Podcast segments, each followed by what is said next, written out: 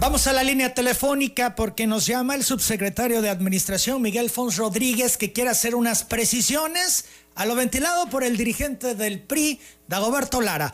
Miguel, ¿cómo estás? Buenos días. Muy buenos días, Emanuel. Muchas gracias por la oportunidad.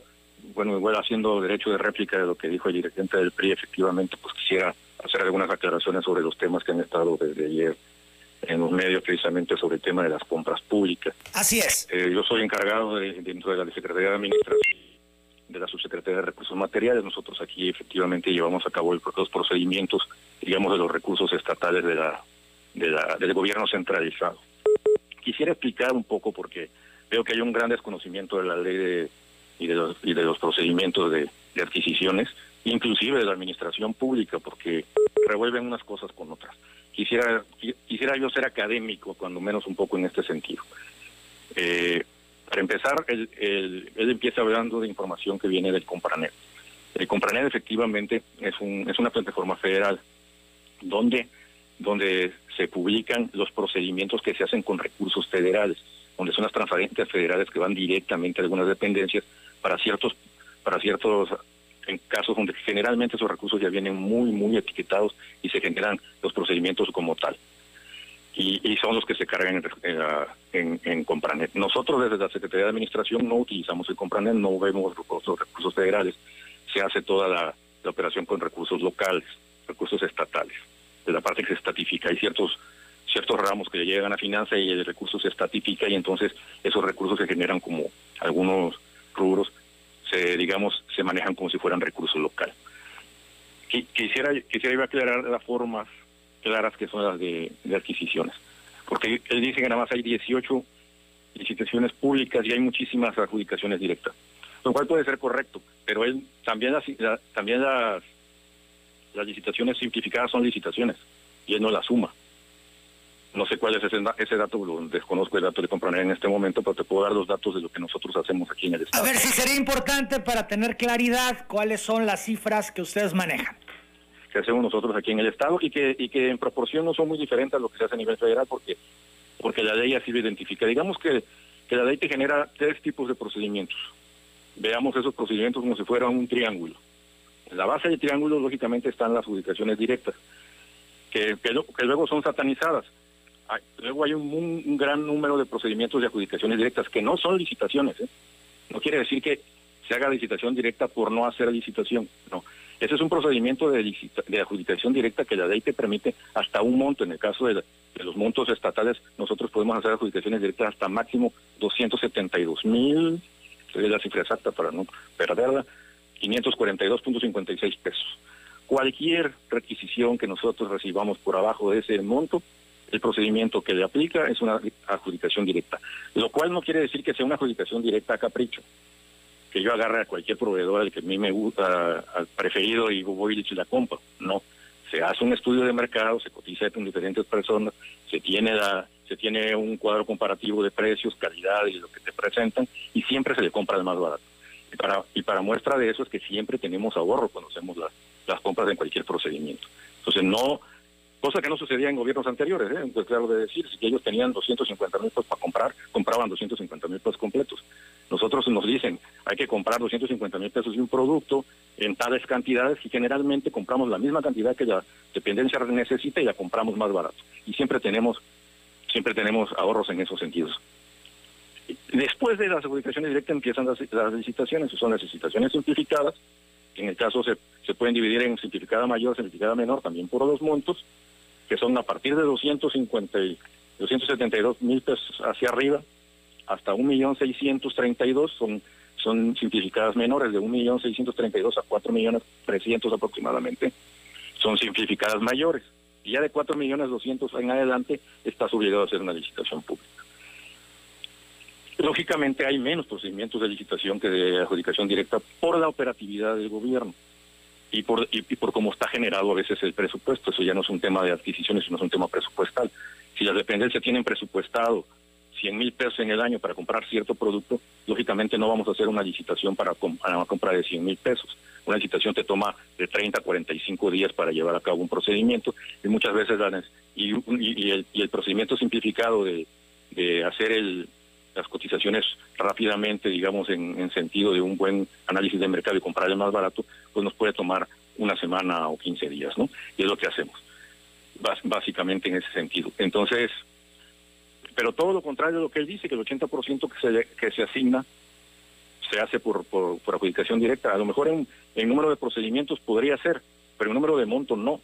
Es totalmente al revés. De hecho, por licitación simplificada y por licitación pública este año, de más de, un, de más de 1.100 millones de pesos que hemos ejercido o que se ha comprado en esta dependencia, el 80% se ha hecho por a través de licitaciones públicas o licitaciones simplificadas. El 80% del monto. Entonces, ¿qué pasó, Miguel? ¿El dirigente del PRI no supo leer la información de Compranet? Yo creo que sí, yo creo que o, la supo leer y le quiso dar una sacar raja política de una información que tú puedes manejar de la forma que más te convenga.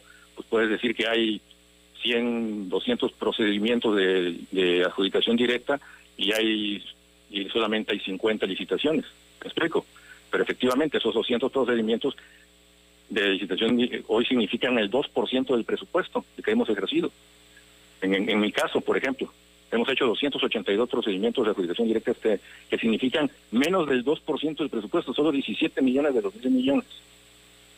Todo lo demás ha pasado por todo ha pasado por, por, por ser un simplificado o por una licitación pública y hay algunos procedimientos que efectivamente hay algunas licitaciones, hay algunas adjudicaciones directas de montos mayores, que eso no es un procedimiento tradicional, sino es una excepción a la regla que el comité te autoriza por alguna circunstancia. Generalmente, generalmente son de de seguridad pública o de salud.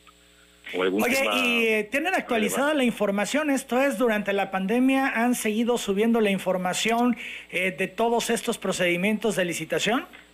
Mira, qué bueno que me preguntas, porque él también hablaba del tema de, transparencia. Mira, no hay portal menos más transparente que el, que el Compranet en el sentido federal, ¿no? Y en el sentido estatal, nosotros no tenemos un, portal, digamos, transnacional como el Compranet pero todo se publica en la página de función pública y en la y en la y en el portal nacional de transparencia.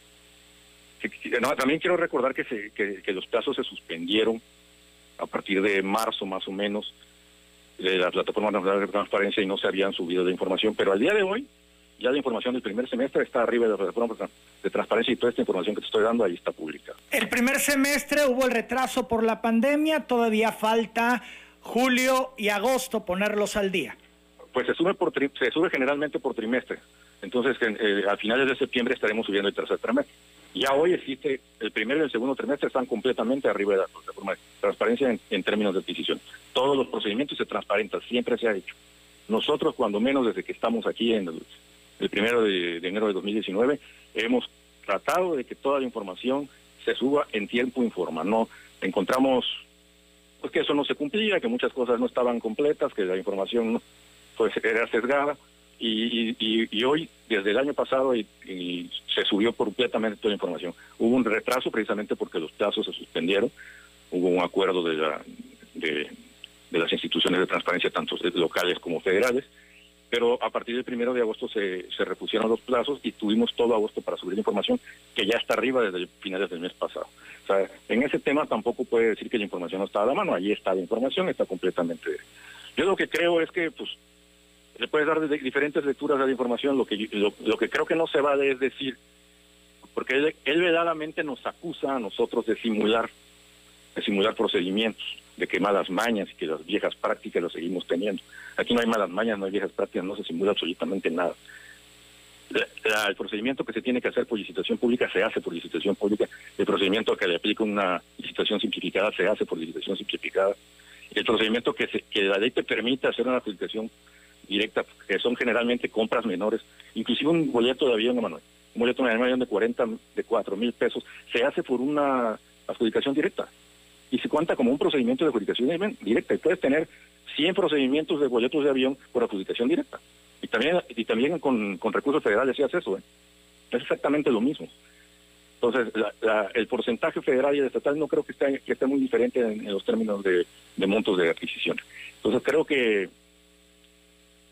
digo, entiendo, es un partido político y vienen las elecciones y le, está, le quiere dar una connotación política a lo que encuentra en las redes, pero creo que la información fue muy mal leída por su parte.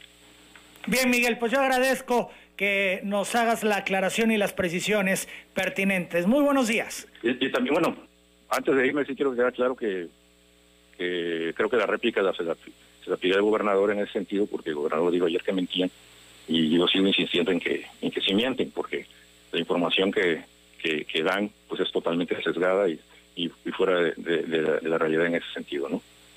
Bien, gracias Miguel. Muchas gracias por la oportunidad. Es el subsecretario de Administración, Miguel Fons Rodríguez. Miente de Roberto Lara, es información sesgada y le están dando un matiz para descalificar al gobierno, es lo que dice el subsecretario.